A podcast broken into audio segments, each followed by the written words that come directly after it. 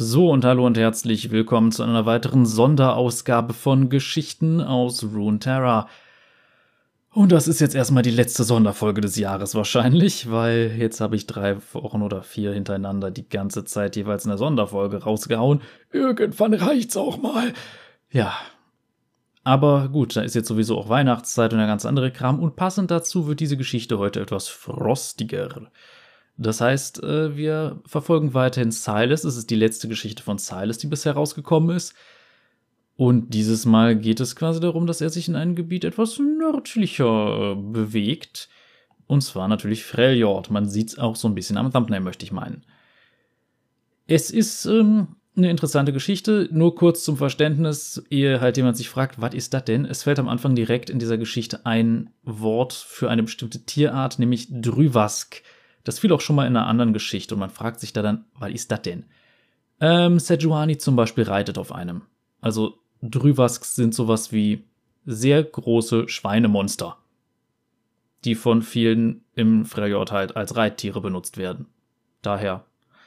Gut, damit wäre das schon geklärt, ehe wir in die Geschichte gegangen sind. Und jetzt, denke ich, ist alles gesagt, was nötig ist. Springen wir in die Geschichte hinein.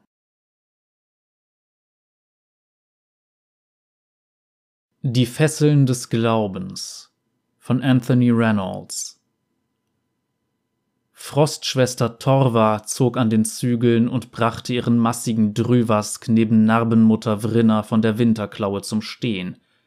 Das zottelige Tier schnaubte wie aus Protest und stieß eine heiße Atemwolke aus. Ruhig, Eishauer, beruhigte Torva das Tier. Die knöchernen Talismane und Totems, die sie um ihr Handgelenk gewickelt hatte, rasselten, als sie ihr übellauniges Reittier tätschelte. Obwohl ein eiskalter Wind über die Einöde fegte, trug Torva als einzige des Plündertrupps weder schwere Pelze noch Leder. Ihre Arme mit geschwungenen indigoblauen Tätowierungen bedeckt, waren den Elementen schutzlos ausgeliefert. Torva bereitete das jedoch kein Unbehagen, da ihr die Kälte schon lange Zeit nichts mehr ausmachte. Narbenmutter Vrinna, ihrerseits eine imposante Gestalt, saß rittlings auf einem anderen Drüvask-Keiler. Das riesige Tier war mit seinen Stoßzähnen noch größer als Torvas Reittier. Es knurrte, stampfte mit einem riesigen gespaltenen Huf auf und beäugte Torva feindselig. Ein heftiger Tritt von Vrinna ließ es verstummen. Die Narbenmutter war eine gnadenlose Veteranin, die schon viele blutige Siege errungen hatte, doch Torva ließ sich davon nicht zu sehr einschüchtern. Sie war in Freljord zwar nicht so bekannt wie die Narbenmutter, jedoch war sie eine Schamanka, eine, die vom Willen der Götter träumt. Selbst die mächtigsten Matriarchinnen in Freljord taten gut daran, die alten Götter zu respektieren. Die übrigen Mitglieder des Plündertrupps der Winterklaue hatten angehalten und warteten auf die Narbenmutter und die Schamanka. Sie waren den Großteil des Tages über zügig vorangekommen und auf ihrer Reise nach Osten tief in das Gebiet der Avarosa vorgedrungen. Dies war seit Stunden ihr erster Halt, und sie nutzten die Gelegenheit, um abzusitzen, ihre Rücken durchzustrecken und die tauben Beine auszuschütteln. Der Wind wurde stärker und blies Torva Schnee und Eis um die Ohren. Ein Sturm zieht auf, bemerkte sie. Vrinna antwortete nicht und starrte weiter nach Süden. Ihr Gesicht war durchfurcht von alten Narben, das rechte Auge war milchig und blind, und in ihrem dunklen Haar zeichnete sich eine weiße Strähne ab. Was auch immer ihr diese Wunden zugefügt hatte, hatte deutliche Spuren hinterlassen. Bei den Winterklauen konnte man sich solcher Narben rühmen. Sie waren das Zeichen einer Überlebenden. Siehst du etwas? fragte Torva. Vrinna nickte und starrte weiter in die Ferne. Torva kniff die Augen zusammen, konnte bei der schlechten Witterung jedoch nichts erkennen. Ich sehe nichts.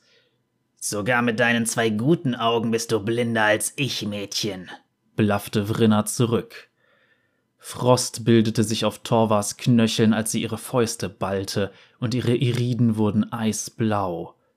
Nichtsdestotrotz zügelte sie ihre Wut und zwang sich tief durchzuatmen. Es war klar, dass Narbenmutter Vrinna wie auch der Rest der Winterklaue kaum Zeit für sie und ihren Glauben hatte.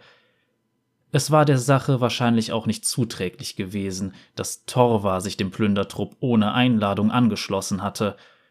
Vrinna befürchtete zweifellos, dass die Schamanka die abergläubischen Krieger unter ihnen ablenken und so die Aufgabe des Trupps sowie ihre Autorität untergraben würde. Tatsächlich hatte ein vager, doch unwiderstehlicher Instinkt Torva dazu bewegt, sich dem Trupp anzuschließen. Sie hatte vor langer Zeit gelernt, auf solche Impulse zu hören und sich über den Protest der Narbenmutter hinweggesetzt. Die Götter wollten sie dabei haben, auch wenn sie nicht wusste, zu welchem Zweck. Dort, eine Meile gen Süden, sagte Vrinna mit ausgestrecktem Zeigefinger. In der Nähe dieser Felsnase, siehst du? Torva nickte schließlich. Eine einsame Gestalt war gerade so zu erkennen, kaum ein Schatten im Schnee. Es war ihr unbegreiflich, wie Vrinna sie überhaupt entdeckt hatte. Torva runzelte die Stirn, als ihr Nacken zu kribbeln begann. Wer auch immer das war, etwas an dieser Gestalt war seltsam. Der Wind blies heftiger und versperrte erneut die Sicht, doch Torvas Unbehagen blieb bestehen. Ein Speer der Avarosa? Nein, entgegnete Vrinner und schüttelte den Kopf. Der oder die Unbekannte stapft geradewegs durch eine wachsende Schneewehe. Im Freljord würde nicht einmal ein Kind so einen Fehler begehen. Also ein Fremdling. Aber so weit im Norden? Narbenmutter Vrinner zuckte mit den Schultern. Die Avarosa haben mit den alten Bräuchen gebrochen. Sie handeln mit den Südländern, anstatt sich einfach zu nehmen, was sie brauchen. Vielleicht hat sich einer dieser Händler verlaufen. Vrinna spuckte herablassend aus und zerrte den Drüwask herum, um ihren Weg fortzusetzen. Die anderen Krieger taten es ihr gleich und drehten die schweren, mit Stoßzähnen bewehrten Köpfe ihrer eigenen Reittiere wieder in Richtung der Kammlinie nach Osten, nur Torva rührte sich nicht und starrte angestrengt in den Sturm. Vielleicht hat der Fremdling uns gesehen. Wenn er das weitererzählt, werden die Avarosa auf uns vorbereitet sein. Dieser närrische Fremdling wird niemandem irgendetwas erzählen, außer vielleicht den Göttern, die sie jenseits der Berge anbeten, stellte Vrinna klar. Der Sturm wird immer stärker. Bei Einbruch der Nacht ist er tot. Komm, wir haben lange genug angehalten. Doch etwas ließ Torva keine Ruhe. Sie verharrte am Rande der Kammlinie und blickte in die Richtung des einsamen Fremdlings, obwohl sie höchstens noch ein Dutzend Schritt weit sehen konnte. War sie deshalb hergeführt worden? Mädchen, rief Vrinna gereizt. Kommst du? Torva blickte zu Vrinna und dann wieder nach Süden. Nein. Sie gab ihrem Drüwask-Keiler einen Tritt in die Flanke, und dirigierte ihn die Seite der Kammlinie hinunter. Sie erlaubte sich ein zufriedenes Lächeln, als sie Vrinna hinter sich fluchen hörte. Wir folgen ihr, oder? Diese Frage kam von Brockwar Eisenfaust, dem gedrungenen, eisgeborenen Krieger, der seit fast einem Jahrzehnt ihr Champion und gelegentlich auch Liebhaber war. Die Götter werden unseren Stamm in den Ruin treiben, wenn ihr etwas zustößt fügte Brockwar hinzu. Wenn Vrinna nur einen Krieger aus ganz Freljord an ihrer Seite haben könnte, würde sie sich für Brockwar entscheiden. Er überragte den nächstgrößeren Krieger, der unter ihrem Befehl stand, um einen Kopf, war stark genug, um einen Drüwask zu stemmen und absolut verlässlich. Er lebte, um zu kämpfen, und darin war er außergewöhnlich gut. Außerdem trug er das Breitschwert Winterklage bei sich. Die Klinge hatte unter den Winterklauen einen legendären Ruf und wurde seit Jahrhunderten von einem Eisgeborenen zum nächsten weitergegeben. Ein Splitter wahres Eis war in Winterklages Heft eingelassen und knisternder Raureif bedeckte seine Schneide. Nur Eisgeborene konnten das Schwert führen, alle anderen, selbst Vrinna, konnten es nur unter großen Schmerzen berühren oder bezahlten dafür sogar mit dem Tod. Sein einziger Makel war sein Aberglaube, Er sah in allem Omen und Vorzeichen, von den Flugformationen der Raben bis hin zu Blutspritzern im Schnee, und sehr zu Vrinnas Missfallen betete er den Boden unter der selbstgerechten Schamanka über alle Maßen an. Und was noch schlimmer war, seine offene Verehrung hatte anscheinend auch auf ihre anderen Krieger abgefärbt. Viele von ihnen nickten zustimmend und murmelten leise vor sich hin. Obwohl sie es besser wusste, gab Vrinna ein Zeichen, und der Plündertrupp machte kehrt, um der Frostschwester zu folgen. Narbenmutter Vrinna hatte mit einer Sache Recht behalten. Wer auch immer der einsame Fremdling war, er kannte sich in Freljord noch weniger aus als ein Kind. Er kämpfte sich immer angestrengter durch den tiefen Schnee, und Torva erkannte, dass er innerhalb einer Stunde tot sein würde, sollte sie sich jetzt von ihm abwenden. Tatsächlich war es ein kleines Wunder, dass er es überhaupt so weit geschafft hatte. Er war auf die harsche Tundra kein bisschen vorbereitet, und zur sicheren Fortbewegung fehlte ihm selbst grundlegendes Verständnis. Als sie näher kam, stolperte der Fremdling. Der bitterkalte Wind, der über die Einöde fegte, machte ihr jedoch rein gar nichts aus. Immer wieder versuchte der Fremdling vergeblich auf die Beine zu kommen, doch es war offensichtlich, dass er am Ende seiner Kräfte war. Der Fremdling schien Torva nicht zu bemerken. Sie näherte sich außerhalb seines Sichtfelds, von der Flanke her und etwas hinter ihm. Er drehte sich jedoch kein einziges Mal um. Torva sah sich prüfend um. Wenn Reifzähne oder andere Untiere den Fremden verfolgten, würden sie sich jetzt auf ihn stürzen. Da sie nichts sah, ging sie weiter. Sie war jetzt nahe genug, um den Fremdling genauer mustern zu können.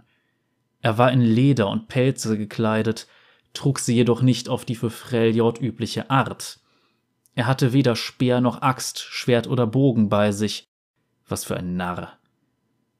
Torva schüttelte den Kopf. Sobald ein Stammesmitglied der Winterklaue laufen konnte, trug es stets eine Klinge bei sich.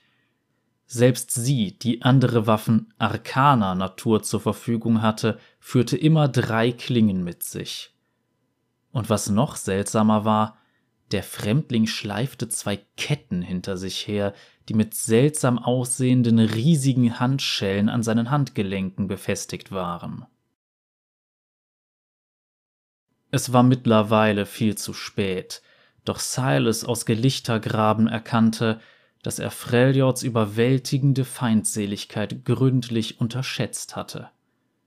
Er wusste zwar, dass es hier im Norden große magische Kräfte gab, und er konnte sie auch bis in seine Knochen spüren, und doch schien es, als wäre es ein Fehler gewesen, herzukommen. Ein Dutzend ausgewählter Magier waren mit ihm in den frostigen Norden aufgebrochen, und alle waren sie nacheinander gefallen. Schneestürme, verborgene Schluchten und wilde Tiere hatten ihren Tribut gefordert. Er hatte angenommen, dass die größte Bedrohung in Freljord von den Barbaren ausging, doch auf seiner wochenlangen Reise hatte er noch keine einzige Menschenseele zu Gesicht bekommen. Es war ihm unbegreiflich, wie überhaupt jemand hier draußen überleben konnte. Er hatte geglaubt, sie wären gut vorbereitet gewesen. Sie hatten sich in Pelze und Wolle gekleidet und die schweren, zotteligen Ochsen mit Nahrung, Feuerholz, Waffen und Münzen zum Handeln beladen. Die Münzen stammten aus den Tresoren und Truhen der Steuereintreiber und Adeligen seines Heimatlandes Demacia. Doch nicht einmal die Ochsen hatten bis hierher überlebt, und nun war Silas auf sich allein gestellt. Reine Willenskraft und das brennende Verlangen, die Monarchie und den Adel von Demacia fallen zu sehen, trieben ihn vorwärts. Er hatte innerhalb der Grenzen Demacias bereits einen beträchtlichen Widerstand entfacht, die Feuer der Rebellion waren entzündet worden, doch er hatte erkennen müssen, dass er mehr Brennstoff brauchte, um die Flammen zu nähren – in seiner Zelle in Demacia hatte er jedes Buch, jede Chronik und jeden Folianten verschlungen, den er in die Hände bekommen hatte. In mehreren davon war von großer, schrecklicher Zauberei und uralter Magie weit oben im Norden die Rede gewesen. Das war die Macht, die er benötigte. Selbst jetzt im Angesicht des Todes glaubte er, dass die Macht, nach der er strebte, zum Greifen nahe war. Nichtsdestotrotz war auch seine Sturheit nicht genug, um die gnadenlose Kälte zu bezwingen. Seine Hände und Zehen färbten sich bereits schwarz und waren schon lange taub geworden.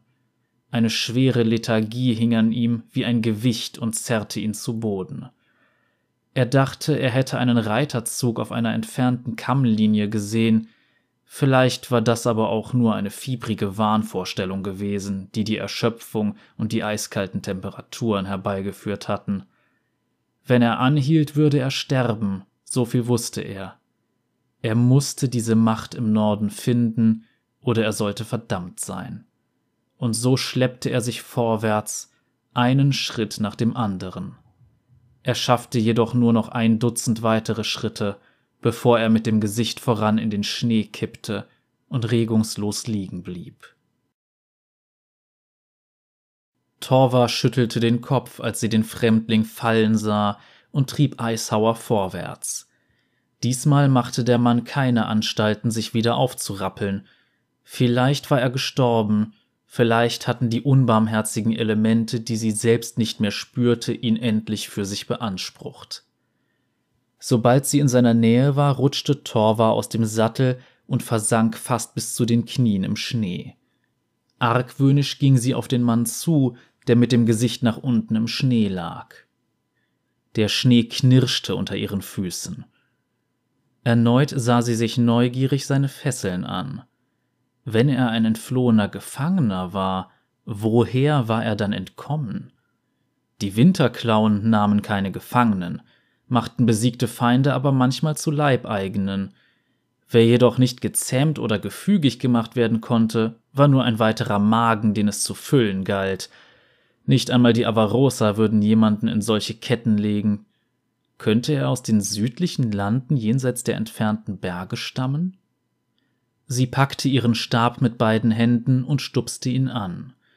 Da er sich nicht rührte, rammte Torva das Ende ihres Stabes in den Schnee unter dem Fremden und versuchte ihn so umzudrehen. Das war ein schwieriges Unterfangen, da die riesigen Handschellen des Mannes seine Unterarme fast völlig bedeckten und unglaublich schwer waren. Sie ächzte vor Anstrengung und schaffte es endlich, ihn umzudrehen. Er wackelte leblos hin und her, und seine Pelzkapuze fiel nach hinten. Seine Augen waren geschlossen und eingesunken, seine Lippen blau angelaufen. Auf seinen Augenbrauen, Wimpern und den unrasierten Wangen hatte sich Frost gebildet, und sein schwarzes Haar, das er zu einem lockeren Pferdeschwanz gebunden hatte, war ebenfalls vereist. Torvas Blick fiel auf die Schellen um seine Handgelenke. Die Frostschwester war schon viel herumgekommen, die Pflichten ihres Glaubens hatten sie über die Jahre hinweg zu vielen verschiedenen Stämmen geführt, doch diese Fesseln aus einem unbekannten bleichen Stein hatte sie noch nie zuvor gesehen. Sie waren zutiefst beunruhigend. Ihr lief ein Schauer über den Rücken, wenn sie die Ketten nur ansah. Sie sollten eindeutig niemals wieder abgenommen werden können. Was hatte dieser Fremde verbrochen, dass er solche Vorrichtungen um die Handgelenke tragen musste? Es musste ein schreckliches Verbrechen gewesen sein, entschied sie für sich. Torva kniete nun neben ihm und versuchte zu ergründen, warum sie hergeführt worden war. Die Götter hatten sie eindeutig hergebracht, wie sie es bereits früher getan hatten. Doch warum? Der Mann war immer noch bewusstlos, wenn nicht gar tot, war es ihre Aufgabe, ihn zu retten? Oder trug er etwas Wichtiges bei sich? Torvas Blick fiel zum wiederholten Male auf die Fesseln des Fremdlings. Sie traf eine Entscheidung und streckte die Hand nach ihnen aus. Noch bevor sie den bleichen Stein berührt hatte, begannen ihre Fingerspitzen zu kribbeln. Der Mann schlug plötzlich die Augen auf. Torva wich erschrocken zurück, doch sie war zu langsam. Der Mann zerrte einen seiner Handschuhe ab und packte sie am Arm. Torva wollte ihre gottgegebenen Kräfte zu Hilfe rufen, doch sie wurden ihr entrissen und gewaltsam aus ihrem Innersten entzogen. Eine plötzliche Kälte setzte ihren Körper außer Gefecht. So war es ihr schon sehr lange nicht mehr ergangen. Sie fiel zu Boden, konnte nicht mehr atmen, konnte sich nicht bewegen, konnte sich nicht mehr rühren. Während die Kälte sie umschloss, nahm sie schemenhaft wahr, wie das Gesicht des Fremden wieder Farbe bekam. Er schien plötzlich von einem Feuer gewärmt zu werden. Der Anflug eines Lächelns umspielte seine Lippen. Danke, sagte er. Dann ließ er sie los, und Torva fiel in den Schnee. Sie schnappte nach Luft und fühlte sich leer und ausgelaugt. Vrinna fluchte, als sie die Schamanka fallen sah, und gab ihrem Drüwask die Sporen. Mir nach! brüllte sie, und der Plündertrupp setzte sich in Bewegung. Der Boden erbebte unter ihrem donnernden Ansturm, der einer Lawine glich.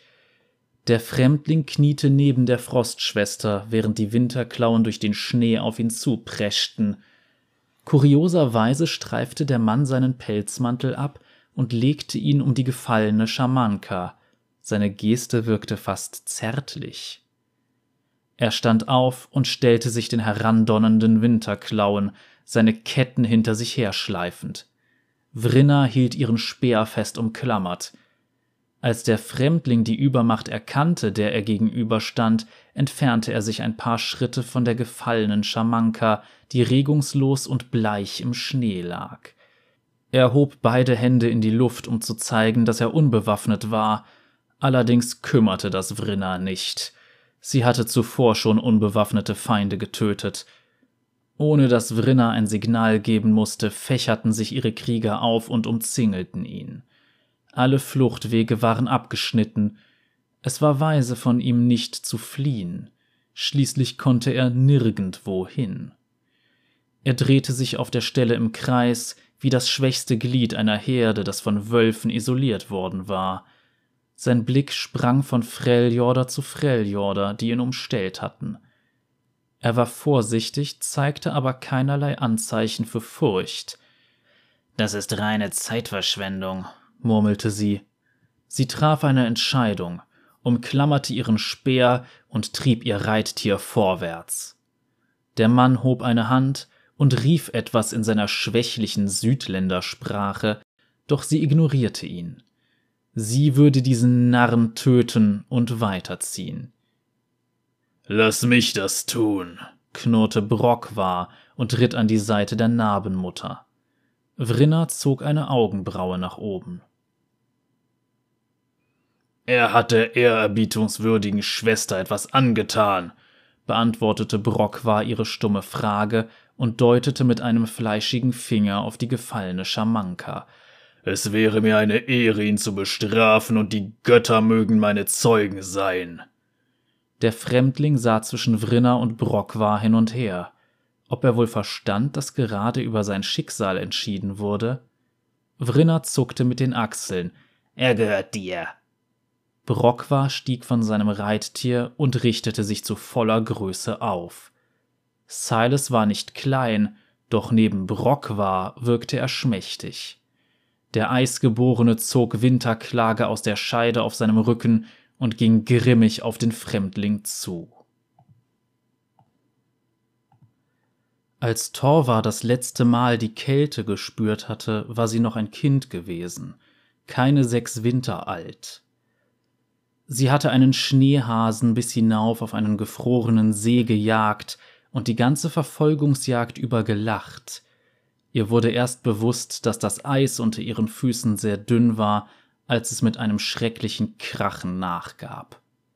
Mit einem erstickten Schrei stürzte sie in die eisigen schwarzen Tiefen. Die plötzliche Kälte fuhr ihr so heftig in die Glieder, dass die gesamte Luft aus ihren Lungen gedrückt wurde und Arme und Beine sich schmerzhaft verkrampften. Sie war mehrere Minuten lang tot gewesen, bevor sie endlich unter dem Eis hervorgezerrt wurde und der Schamane des Stammes ihr wieder Leben einhauchte. In derselben Nacht manifestierten sich ihre gottgegebenen Kräfte zum ersten Mal. Manchmal kehrt man verwandelt zurück, wenn man aus dem Reich des Jenseits zurückgeholt wird, erklärte der Schamane und zuckte mit den Schultern. Die Götter haben dich in ihrer unergründlichen Weisheit gesegnet. In den Tagen darauf wurde sie immun gegen die Kälte und konnte mit nackter Haut durch eiskalte Schneestürme laufen, ohne Schaden davon zu tragen. Nun war sie wieder das kleine, ängstliche Mädchen von damals, das langsam versank, während das Loch im Eis über ihr immer kleiner wurde. Nur dass sie dieses Mal ohne zu blinzeln in den Himmel starrte. Torva lag benommen und atemlos auf dem Boden und konnte weder hören noch fühlen. Die Kälte durchströmte sie. Sie war die Kälte. War das der Grund, warum sie hergebracht worden war? Um dem Fremdling ihr Leben zu schenken, damit er das Schicksal erfüllen konnte, das die Götter für ihn vorgesehen hatten? Nichtsdestotrotz verlangsamte eine unbeschreibliche Angst ihren Sturz ins Nichts. Selbst wenn die Götter sie hier draußen anstelle des Fremdlings sterben lassen wollten, wusste Torva doch in ihrem Herzen, dass Vrinna ihn nicht am Leben lassen würde und so kämpfte sie sich an die Oberfläche zurück. Brock war Eisenfaust setzte direkt zum Todesstoß an und preschte nach vorne. Winterklage zischte durch die Luft und hinterließ eine eisige Nebelspur. Der Schlag hätte bei einem Treffer einen Eistroll gespalten, doch der Fremde war erstaunlich flink dafür, dass er schwere Gewichte an seinen Armen trug, er wich dem tödlichen Hieb aus und ließ seine Ketten in einem Bogen herumwirbeln. Sie peitschten knapp an Brockwars Gesicht vorbei und verfehlten haarscharf den eisgeborenen Krieger, der vor Wut knurrte. Doch er wich nicht zurück, wie es der Fremdling vielleicht erwartet hätte. Der große Mann war hart wie Stein und außergewöhnlich schnell für seinen massigen Körper. Er holte aus und traf seinen Gegner mit einem mächtigen Rückhandtreffer an der Schläfe. Vrinner zuckte zusammen, als der kleinere Mann durch die Luft geschleudert wurde. Der Fremdling schaffte es zunächst nicht, wieder auf die Beine zu kommen, während der Eisgeborene bedrohlich auf ihn zustapfte. Schließlich schaffte er es doch, sich wieder aufzurappeln. Es war beeindruckend, dass er überhaupt wieder aufgestanden war. Und doch zögerte er das Unvermeidliche nur hinaus. Auf Brockwars Gesicht zeichnete sich grimmige Entschlossenheit ab, und er machte sich bereit für den Todesstoß. Silas Augen verengten sich, und er konzentrierte sich auf die Waffe des Barbaren. Der bleiche Eissplitter in ihrem Heft glühte hell und knisternder Raureif bedeckte die Klinge. Der Magie, die dieses Stück Eis ausstrahlte, war Silas noch nie zuvor begegnet. Sie war uralt, gefährlich und gebunden. Auf seiner Haut spürte Silas einen Schauer von Macht, die fast berauschend war. Die Kraft der Frau hatte ihn wiederbelebt, die Kälte aus seinen Gliedern getrieben und seinen Fingern die Schwärze genommen, doch diese Macht war noch viel älter. Wenn er sie nur in die Finger bekäme, mit einem Brüllen machte Silas einen Schritt nach vorne und stellte sich dem Freljorder entgegen. Der Fremdling ließ seine Ketten in mehreren prasselnden Schwüngen auf Brockwar niedersausen. Sie trafen den Eisgeborenen am Kopf, jede Seite eine Kette. Die schweren Kettenglieder wirbelten herum und rissen dem Eisgeborenen mit einem Ruck den Helm vom Kopf. Brockwar schüttelte sein langes Haar, spuckte Blut in den Schnee und ging weiter auf Silas zu. Die Ketten kamen ihm erneut entgegen, doch diesmal war der massige Krieger vorbereitet. Er wich dem ersten Schlag aus, machte einen Schritt nach vorne und hob dann seinen Arm. Die Kette wickelte sich um seinen dicken Unterarm, dann packte er die metallene Kette mit aller Kraft, zerrte den kleineren Mann heran und verpasste ihm mit dem Ellbogen einen Schlag. Der Aufprall ließ den Mann erschlaffen und er ging zu Brockwars Füßen zu Boden. Der Eisgeborene ragte über ihm auf und machte Winterklage bereit für den Todesstoß. Warte, töte ihn nicht! ertönte ein Ruf und Brockwar hielt inne. Vrinna wirbelte herum und blickte finster zu Torva, der Frostschwester, die sich wackelig auf die Beine kämpfte. Sie war totenbleich und ihre Lippen blau, doch sie stapfte vorwärts und stützte sich schwer auf ihren Stab. Was ist das für ein Wahnsinn? zischte Vrinna. Kein Wahnsinn, erwiderte Torva und atmete schwer, sondern der Wille der Götter. Der riesige Barbar war einen Augenblick lang abgelenkt.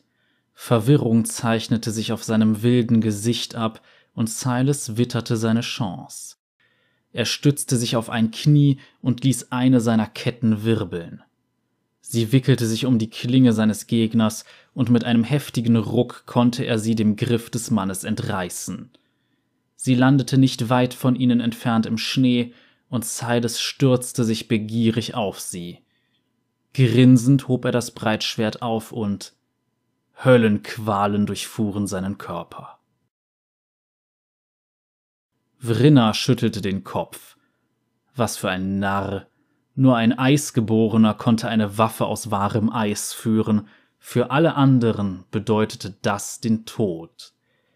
Der Fremdling ließ Winterklage fallen und brüllte, als die Kälte seinen Arm hinaufschoss.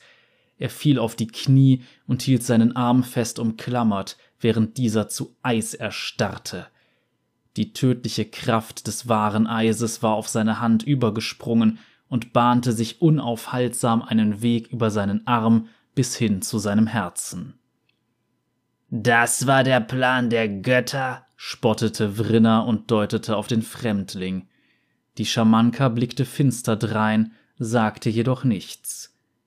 Andererseits wissen wir ja, dass die Götter wankelmütig und grausam sind, fügte Vrinna mit einem Achselzucken hinzu. Vielleicht wollten sie ihn einfach nur leiden sehen.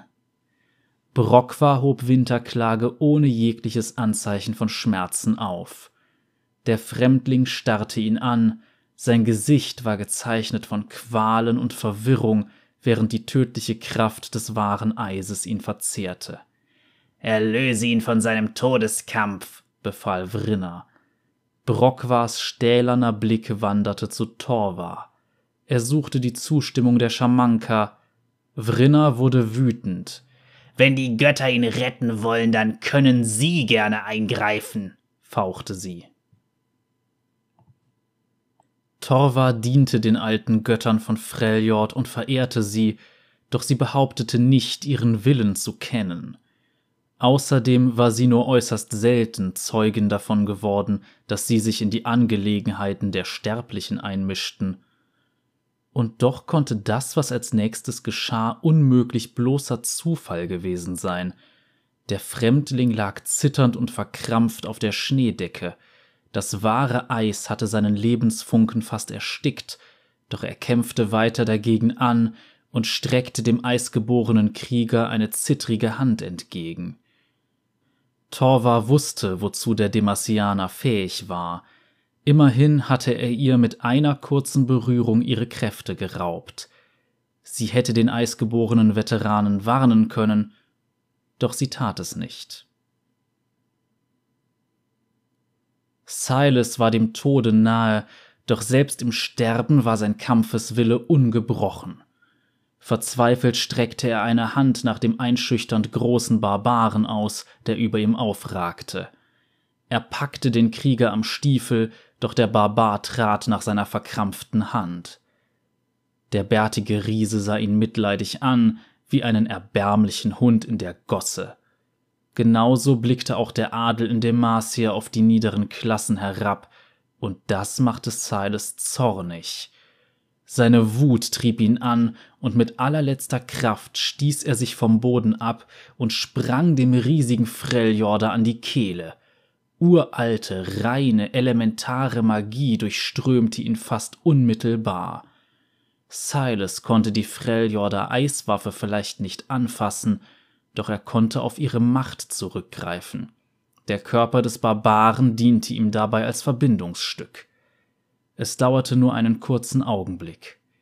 Der Barbar stolperte nach hinten, er verstand nicht ganz, was gerade geschehen war. Silas lächelte, und in seinen Augen glühte ein eisiges, bleiches Licht. Er blickte auf seinen gefrorenen Arm und streckte ihn vor sich aus. Mit einem Schub seiner neu erhaltenen Kräfte zwang er das Eis dazu, umzukehren. Es wanderte seinen Arm hinab und verließ seinen Körper schließlich vollständig. Dann richtete er seine Aufmerksamkeit wieder auf den Krieger, der entgeistert vor ihm stand. Nun denn, sagte er, wo waren wir stehen geblieben? Brockwar trat mit offenem Mund ein paar Schritte von Silas zurück. Was ist der? knurrte Vrinner. Ein Eisgeborener? Nein, warf Torva ein, und in ihren Augen brannte der Glaube. Er ist etwas anderes. Vrinner hatte genug gesehen. Mit einer geschmeidigen, eingeübten Bewegung änderte sie den Griff um ihren Speer, stellte sich im Sattel auf und schleuderte ihn mit aller Kraft auf den Fremdling. Der Speer sauste direkt auf ihn zu, doch der Mann streckte eine Hand aus, spreizte die Finger, und der Boden vor ihm brach auf.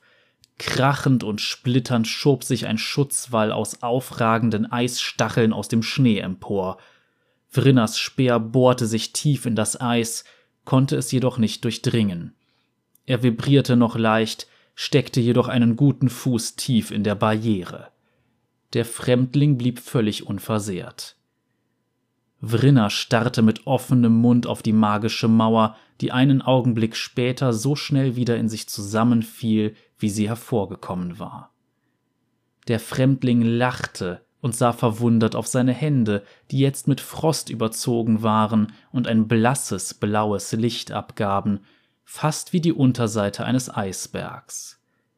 Er blickte zu Vrinner und gefrorener Nebel trat aus seinen Augen, dann begann er die uralte, eiskalte Macht in seinem Inneren erneut zu sammeln.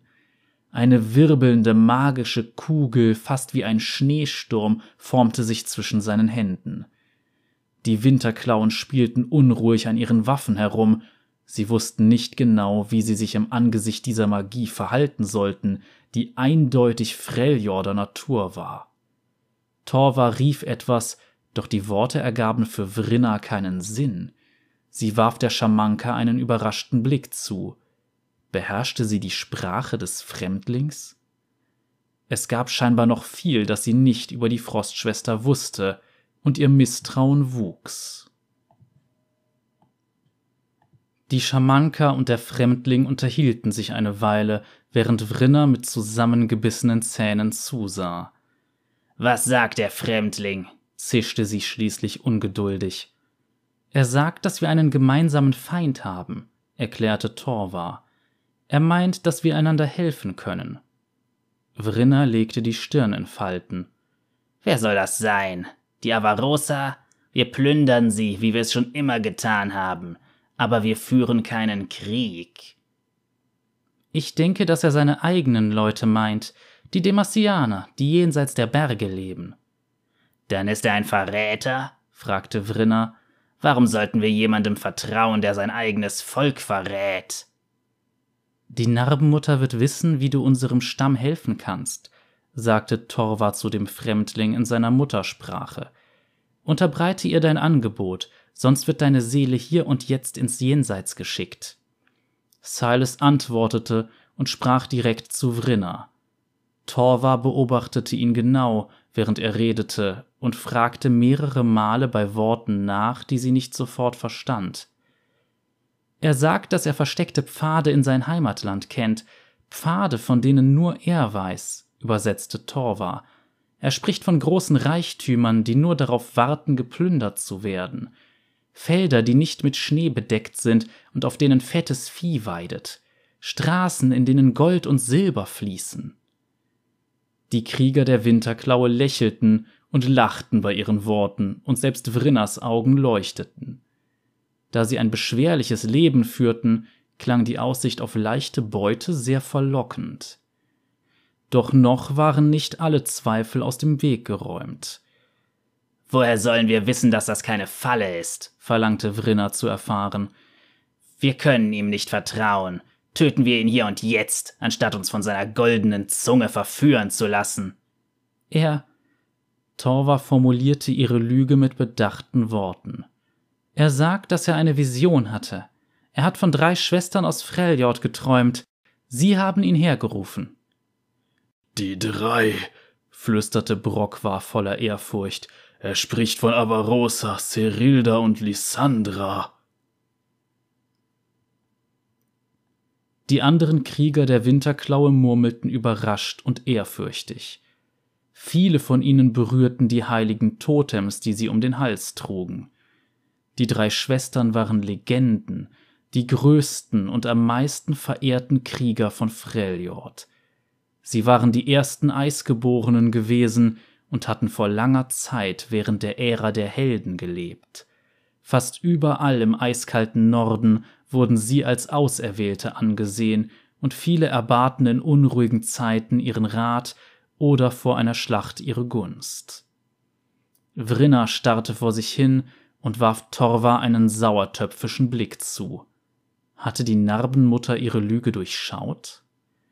Da Brockwars verzückte Freude auf die anderen versammelten Krieger ansteckend wirkte, spielte das jedoch keine Rolle. Torva hatte gewusst, dass Vrinnas eisgeborener Champion ihr bei diesen Worten aus der Hand fressen würde – Sie hatte nur seine Ehrfurcht und seinen Glauben ansprechen müssen, da sein Einfluss unter den übrigen Kriegern stark war. Sie würden nun nicht mehr zulassen, dass der Fremdling unüberlegt getötet würde, ganz egal wie Vrinnas Befehle lauteten. Sie erlaubte sich ein kaum merkliches, siegessicheres Lächeln, vergewisserte sich jedoch, dass Vrinna, die den Fremdling durchdringend ansah, nichts davon mitbekam. Es war der Wille der Götter, dass dieser Mann am Leben blieb, dessen war sich Torvar sicher. Sie hatte kein schlechtes Gewissen, dass sie gelogen hatte, um ihn zu schützen.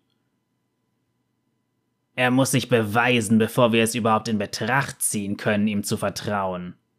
Eine weise Entscheidung, Narbenmutter, erwiderte Torvar nickend. Was schlägst du vor? Er soll mit uns auf den Raubzug kommen, erklärte Vrenner. Wenn er gut kämpft und sich ordentlich aufführt, dann hören wir uns vielleicht mehr von seinen Vorschlägen an. Wir müssen mehr über diese versteckten Pfade erfahren, die nach Demacia führen. Aber du übernimmst die Verantwortung für ihn. Du wirst ihn kontrollieren, und wenn er sich gegen uns wendet, wird dein Kopf rollen. Torva nickte und wandte sich dem Fremdling zu. Kämpfe mit uns, Beweise der Narbenmutter, dass du würdig bist, sagte sie. Kämpfe gut, und dein Bündnis rückt vielleicht in greifbare Nähe. Diese letzten Worte veranlassten den Fremdling dazu zu lächeln. Torva musterte ihn von Kopf bis Fuß. Für einen Südländer war er sehr attraktiv. Ein bisschen dürr für ihren Geschmack, doch er war gerissen und relativ stark. Sie hob ihren Zeigefinger, aber wehe, du berührst mich noch einmal, warnte sie ihn. Der Fremdling lächelte schief. Nicht ohne deine Erlaubnis, antwortete er, und Torva wandte sich ab, damit er ihr Grinsen nicht sah. Was sagt er? Wollte Vrinna wissen. Er akzeptiert deine Bedingungen, Narbenmutter, rief Torva. Gut, dann setzen wir uns wieder in Bewegung, befahl Vrinna. Der Raubzug wartet.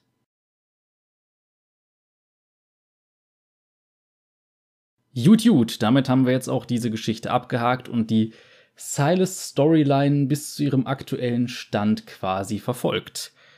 Ich bin gespannt, wie es da weitergeht, wenn es da irgendwann mal weitergeht. Bisher kam mit Silas nicht mehr allzu viel. Es gibt aber auch so viele Punkte, an denen die Stories erzählen. Das heißt, äh, ja, aber immerhin, es ist mal eine Story, in der was passiert, in der sich die Lore weiterentwickelt. Und das finde ich gut.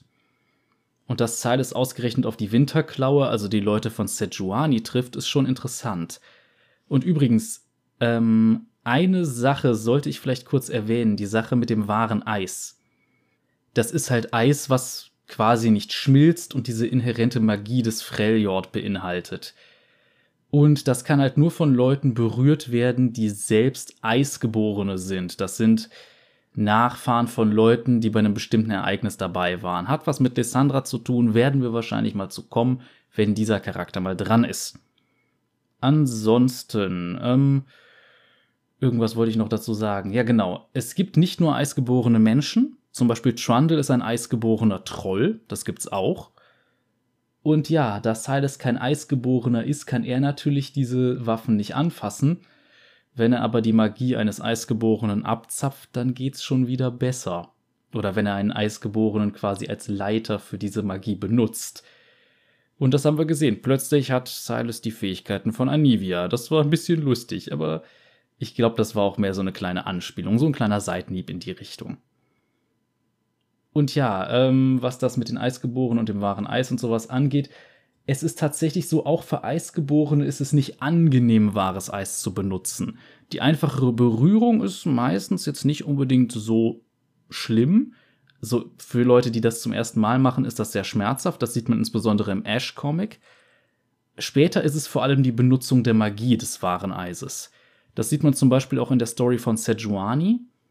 Da nimmt die immer, wenn die ihre ähm, Waffe benutzt, ihren Eisflegel, ein Beißholz zwischen die Zähne. Weil das halt so schmerzhaft für sie ist. Und Sejuani ist eine ziemlich starke Eisgeborene. Daher, hm, interessante Sache. Und Silas, der hat jetzt halt so ein bisschen die Fähigkeiten eines Eisgeborenen. Das ist schon gefährlich. Natürlich braucht er die auch irgendwann auf. Und ganz am Ende Silas, der Charmeur. Gut, immerhin. Consent, ne? Nicht ohne deine Erlaubnis. Generell sollte man sich zu Herzen nehmen. So jetzt mal an alle Männer, die mir dazuhören. Berührt eine Frau nicht ohne deren Erlaubnis. Fertig. Oder auch andere Leute, je nachdem, wie die Berührung aussehen soll. Das ist prinzipiell eine Sache, kann man sich merken, ist äh, generell eine freundlichere Art. Ich weiß, für manche wirkt das jetzt irgendwie ziemlich langweilig, aber es ist durchaus angemessene Person, bei der man es nicht weiß, zu fragen, ob es zum Beispiel in Ordnung ist, einen Arm um die Schultern zu legen, ehe man es einfach tut. Und ja, genug davon.